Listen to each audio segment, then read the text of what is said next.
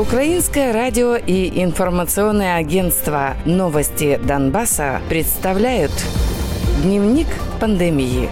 Донбасс. За среду, 28 октября, лаборатории предоставили информацию о 153 новых заболевших коронавирусом на подконтрольной властям территории Донецкой области. При этом глава Донецкой облгосадминистрации Павел Кириленко отметил, что в сводках возможны задержки. В частности, только в Мариуполе за прошедшие сутки выявлено 213 заболевших. За все время исследований в Донецкой области выявили 9179 случаев COVID-19. Из них 4364 человека выздоровели, 95 умерли.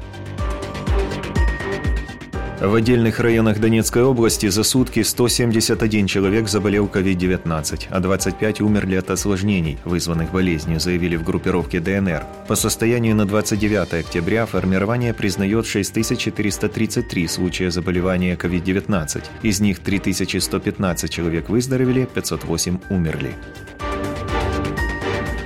Группировка ДНР возобновит со 2 ноября занятия в школах на подконтрольной ей территории. Обучение в вузах и техникумах продолжится в дистанционном режиме. В начале октября так называемая ДНР отправила школьников на длинные каникулы до 25 октября из-за ситуации с коронавирусом. Позже каникулы продлили до 1 ноября.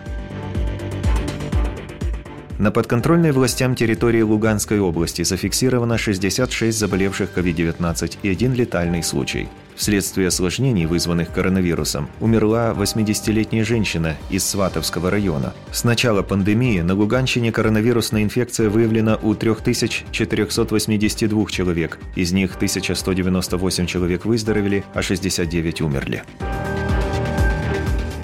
В Северодонецкой многопрофильной больнице все три врача-инфекциониста и 40% медработников переболели COVID-19, сообщает Суспильне со ссылкой на начальника управления здравоохранения Северодонецка Романа Водяника. По его словам, лечение одного пациента занимает около двух недель. Лекарств и средств защиты пока хватает.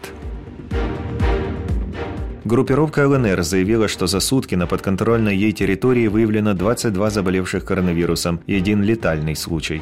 Всего группировка признает 1511 случаев заболевания COVID-19, из которых выздоровели 1145 человек, 72 умерли. Официальной информации о ситуации с COVID-19 на временно оккупированных территориях областей Украины нет.